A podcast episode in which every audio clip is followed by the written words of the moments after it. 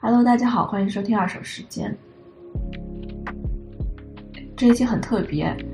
因为这是二手时间这档播客之下的一个单独的短播客企划的第一期。这一个短播客企划呢，名为二手 Short，每期节目我会控制在十分钟左右。目前的想法是采用单人播出的这种形式。我起二手 Short” 这个名字也是因为。感觉短小精悍的音频节目会让我想到在酒吧里面喝 shot。当然了，二手的 shot 具体代表一个什么样的东西，啊，到底是什么味道？欢迎听众朋友们自行想象。今天我想分享的话题有关播客剪辑。我在大学第一次接触到音频和视频剪辑之后，其实就一直对这件事情有些抵触。尤其是对于在内容本身比形式更加重要的创作当中，剪辑不带来更多的内容输出，而是一种你在发布之前必须要经历的润色、修改、擦掉草稿的一个过程。嗯，更让我觉得糟糕的是，它非常的耗时，而且是一件看起来没有止境的事情。也许你可以做一个，嗯，那种保留真实性的创作者。将一种真实与粗糙作为自己内容的特点进行传达，但大部分人都会着手修剪自己原始音频，修掉一个又一个不完美的瞬间，每一个过长的停顿和那种反复出现的口头禅。但一旦开始修剪，就可以不断的修剪下去，因为总有相对来讲不太完美的瞬间。今年是二零二零年，其他领域的发展给我的感觉像是在。二零三零年，但是音频剪辑领域的创新和发展呢，感觉还像是停留在世纪之初一样。这样的这种对比，促使我去查询了一下是否具有那种更高级功能的音频剪辑工具，来使我的生活变得更加美好。我首先查到的是一个工具，叫做 Soundtrap，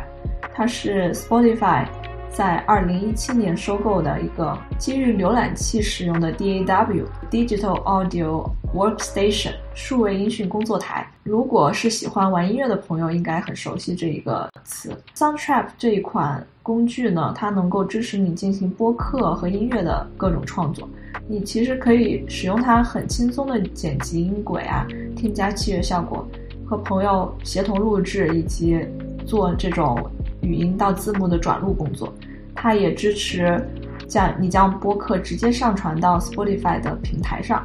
我其实比较感兴趣的是这个字幕剪辑，嗯，也就是说，它支持你在剪辑字幕的同时，相应的音频也得到这个剪辑。然后这是一个非常吸引我的一个点。这其实指引我看向了另外一款产品 Descript，它的这个背后的团队是一个 base 在三藩的。啊，startup，我看中它，或者是我关注到它的一点是，它和其他各类的音频剪辑软件的出发点其实是不同的。它是以一个，呃，为叙事性媒体创作做支持，来作为它的出发点。在这款产品的逻辑当中，我能看到的是，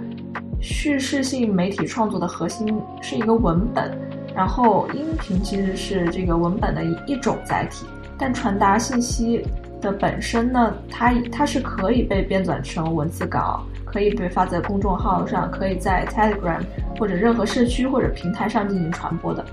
就是音频只是它其它传播的其中一种可能性而已。啊，在这一点上来看，我们现在听到的很多播客其实都是符合这个描述的，尤其是中文播客。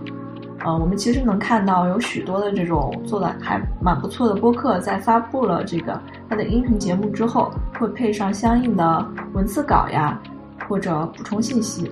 那么这个公司这个 Descript 做的主要事情就是提供视频和音频的这种实时字幕生成的工作。并且呢，就是这个字幕，也就是文本和 input，它本身是可以交互的。和 Soundtrap 非常相似的一点就是，当你在编辑字幕或者这个翻译稿件的时候，相应的音频、视频也能同时被剪辑。所以它其中一个非常非常有意思的使用场景，就是它能标出一段一整段音频当中所有你的这个 filler，也就是无意义的这种词。使你能够去选择部分进行裁剪，或者是你可以选择一键删除所有的 filler。当然，它还有很多其他的功能，然后它处理的对象也不仅仅是音频，还有视频啊以及其他。我之前在考虑更加智能的音频剪辑工具的时候，我会觉得说，这个领域是不是最值得关注的是这个语音对文本转录的准确性？然后我猜想的是，Descript 也许会把很多的研发成本放在这个模型的优化上，呃，也许也会去招聘这个领域内的专家去进一步加强自己产品的准确度。但后来我发现，就是 Google Cloud 它发了一个 case study，就是原来 Descript 也是使用了 Google Cloud Speech 这个平台的服务的，呃，也就是说它其实是用的三方的服务。去进行这个语音到文本的转换的，呃，同时去保证它整一个它的这个转录的准确性的问题。所以，其实所有提到的这些技术框架研究、各种端的适配等等，都不是一些很新的概念了。市面上，嗯，有许多可以借鉴和参考的东西存在。只不过一款产品的好与坏，很多时候我觉得切入点是非常重要的。你具体想用已有的技术为你的用户去提供什么便携呢？你该以你该以什么样的形式展现在他们面前呢？这是一个非常值得思考的问题。像 Descript、Soundtrap 和其他的一些工具给我传达出一些良好的信息是：当创作者着手某些内容的产出的时候，这些被改进过的工具能够帮助创作者聚焦在主要的问题上。比如说做播客，对许多主播的吸引力就在于它的窗口性，